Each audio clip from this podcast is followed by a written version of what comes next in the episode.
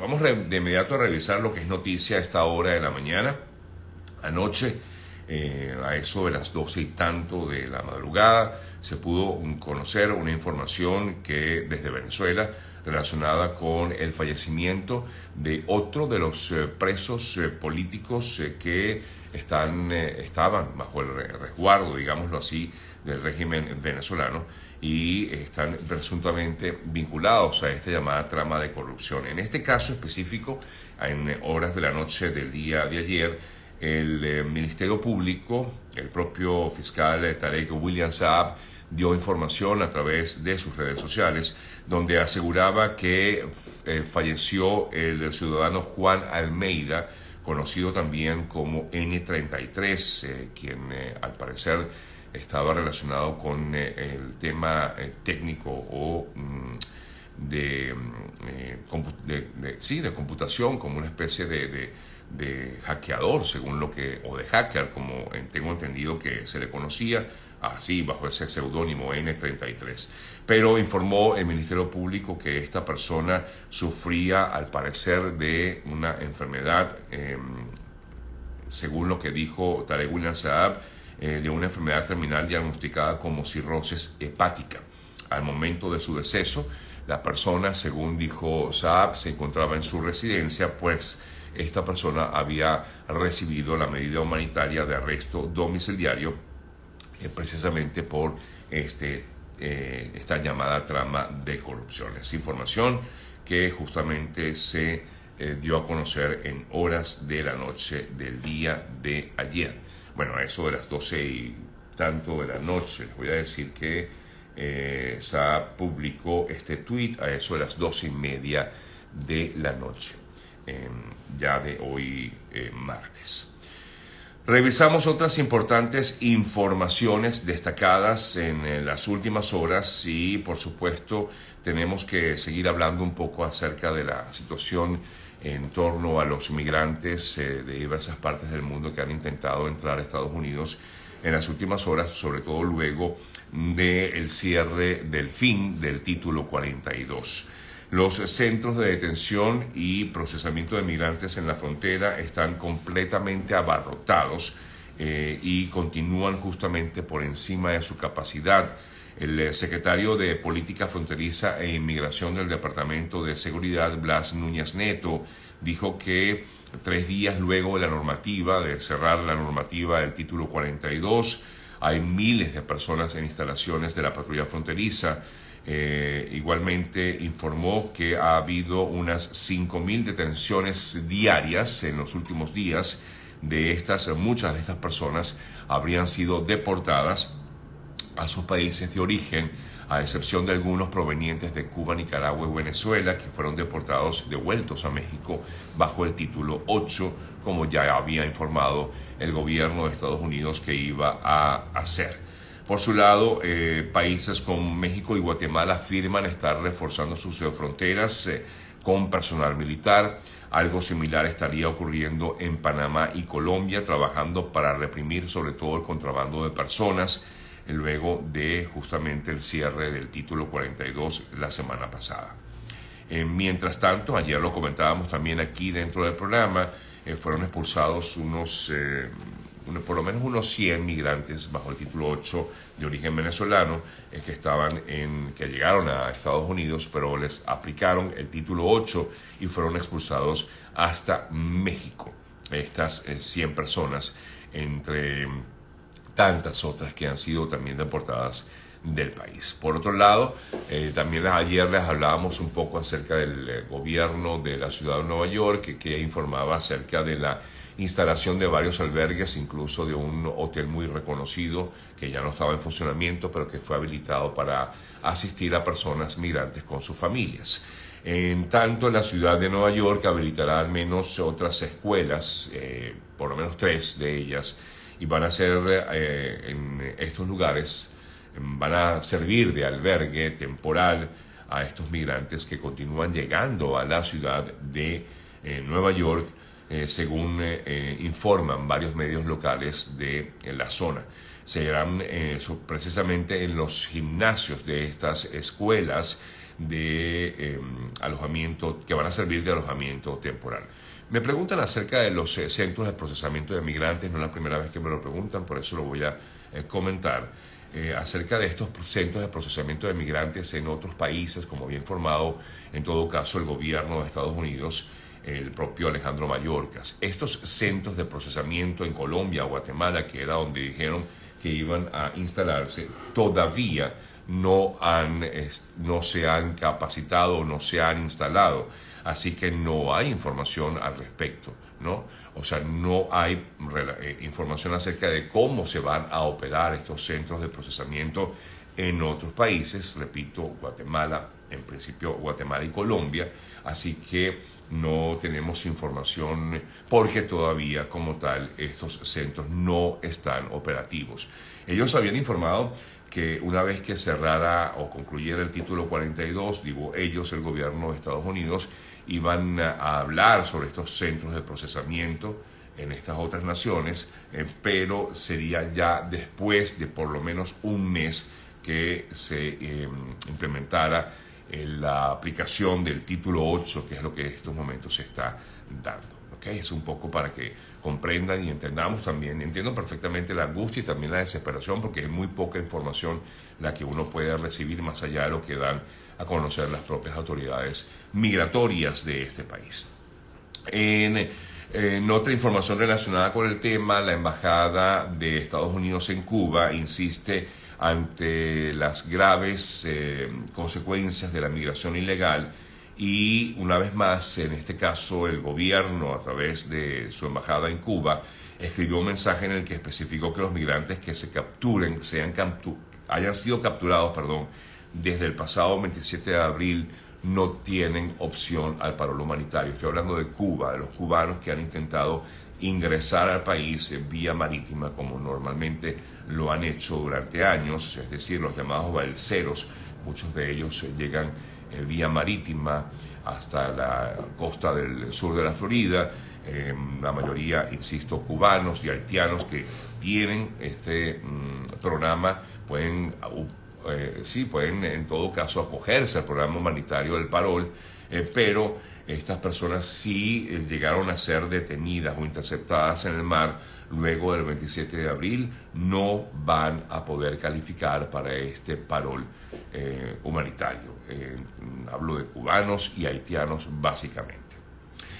Y por otro lado, el alto comisionado de las Naciones Unidas para los Refugiados eh, celebró justamente el levantamiento de este título 42 eh, que separó a las familias, se mandó un mensaje al resto y además a los traficantes que se beneficiaron de él. Repito, la ACNUR ha celebrado el levantamiento del título 42. Dijo el representante de ACNUR, este título separó familias forzó familias, forzó a familias a realizar viajes muy peligrosos y además los eh, traficantes se beneficiaron en lo que es más importante, envió un mensaje al resto del mundo al contravenir el derecho internacional en materia de refugiados y de derechos humanos. Eh, razón por la cual el, el, el ACNUR, quise decir, ha em, celebrado el cierre como tal del título 42, sin embargo, también hace un llamado a que se respeten los derechos humanos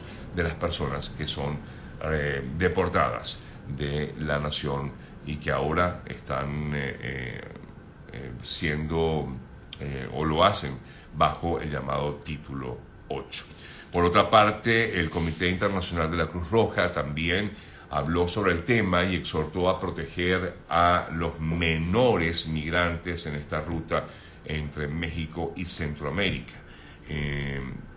no obstante, amigas, amigos, sabemos que todavía hay una gran cantidad de personas que han insistido en continuar su camino eh, por Centroamérica y México y muchos quedaron, como quien dice, en el medio, en medio, en el medio ante lo que fue el cierre del título 42 y ha habido, sin duda alguna, eh, se han vulnerado los derechos humanos de muchas de estas personas y que en algunos casos han sido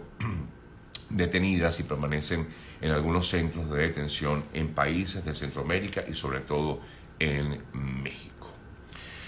Bien, amigas, amigos, se preguntan aquí acerca de la situación de los cubanos, que si son deportados. Sí, son deportados, si son capturados en el mar, son deportados lamentablemente a su país, sí, a Cuba. En otros casos, si son deportados en, México, o mejor dicho, son deportados vía terrestre, son regresados o devueltos a México. Eh, es la información que de hecho se habla, sobre todo cuando son personas que mm, vienen de países como eh, Nicaragua, Venezuela y Cuba e incluso Haití. Si son personas de estos países que entraron vía terrestre al, a, Estados Unidos, son devueltas a México. Eh, mm, no a sus naciones de origen, pero ha habido casos en los que sí han sido regresados a sus naciones. No puedo decir que esto es general, pero sí ha ocurrido algunos casos, en algunos casos han sido devueltos a sus naciones. Cambiamos de tema, tres personas fallecieron en un nuevo tiroteo registrado el día de ayer aquí en Estados Unidos. En esta oportunidad ocurrió en la localidad de Farmington, esto está en New Mexico, aquí en Estados Unidos. Eh, la identidad del sospechoso se desconoce, eh, no obstante se pudo conocer entonces que tres personas fallecieron y varias eh, resultaron heridas en esta nueva, en este nuevo acto de terror que vive nuevamente Estados Unidos. Me voy hasta la frontera entre Colombia y Venezuela porque ante declaraciones del jefe de las Autodefensas Unidas de Colombia, Salvatore Mancuso, de que en la frontera con Venezuela hay varias fosas comunes y al menos 200 ciudadanos desaparecidos por este grupo militar irregular eh, colombiano, ante todo esto, Walter Márquez, exdiputado en Venezuela y quien hoy, hoy día preside la Fundación El Amparo y dirige todo un comité contra la impunidad en Venezuela, hacía una alerta, informó que este número, a este número de 200 desaparecidos del cual hablaba Mancuso, habría que agregarle otros 300 que han desaparecido en trochas desde el año 2015 y sobre los cuales no hay ningún tipo de investigación. Márquez exhortó a los gobiernos de Venezuela y Colombia a ampliar esta comisión binacional nombrada para investigar lo declarado por Mancuso a fin de que exista realmente una eh, participación con presencia incluso de familiares de las víctimas. Bien, amigas, amigos, son las 8.21 minutos de la mañana. Buen momento para recordarles acerca de lo importante que es estar asegurado en este país. Y por eso les hago la recomendación, como siempre, de contactar a nuestro buen amigo Oliver Suárez. Él es asesor de seguros, asesor, asesor integral de seguros, conoce todo lo que tiene que ver con el mundo de los seguros. Incluso hay excelentes planes de ahorro, como los planes de retiro que ofrece nuestro buen amigo Oliver. Para ello, contáctenlo a través del número telefónico 954-842-8875 o también lo pueden hacer vía Instagram a través de su cuenta que es arroba eo.ayuda, eo.ayuda, eo.ayuda. A través de esa eh, cuenta de Instagram además podrán ver todo el trabajo que realiza el equipo que trabaja junto a Eoliver. Se espera para el día de hoy, amigas, amigos, el llamado juicio político contra el presidente de mm, Ecuador, eh, Guillermo Lazo. En tanto, la Organización de Estados Americanos eh, pidió que se ofrezcan las garantías de justicia y se respete el debido proceso en este juicio político de censura que justamente se va a dar o se espera mm, para el día de hoy. Ayer eh, pudimos conocer eh, eh, algunos datos que ofrecía la empresa Consultores 21 sobre elecciones posibles en Venezuela. De este, de este informe o de, estas, em, de esta consulta podemos leer que la mitad de los venezolanos se sienten más cercano a la oposición en estos momentos en Venezuela mientras que solo un 20% se identifica con el oficialismo. Explicaron que si la gente siente que la elección es competitiva y su voto vale, va a votar en lo que sería un proceso em, comercial eh, presidencial en Venezuela. Igualmente destacan que aquellos que se dicen opositores, em, los candidatos que se dicen opositores y se lancen fuera de la primaria, no tendrán una vocación, una votación significativa en ese proceso electoral. Perdón. Es decir, que en teoría pues las personas aprobarían el, eh, el, a un candidato de la oposición siempre y cuando estén dentro de estas llamadas primarias que se van a realizar en el mes de octubre. La primaria justamente tiene tres candidatos eh, principales, según lo que refleja esta encuesta de Consultores 21. Destaca que María Corina Machado puntea, no, no en, lo que recibí, pues no vi, eh, digamos, puntajes, pero esos candidatos serían María Corina Machado en primer lugar, en un segundo lugar Enrique Capriles Radonsky y en un tercer lugar Benjamín Rauseo. Eh, puede que haya un acuerdo de en la oposición en la que se junten varios líderes y eh, se apele a ese deseo de un candidato unitario por la unión de varios. Es lo que por lo menos indica este, esta encuesta realizada recientemente por la firma Consultores 21.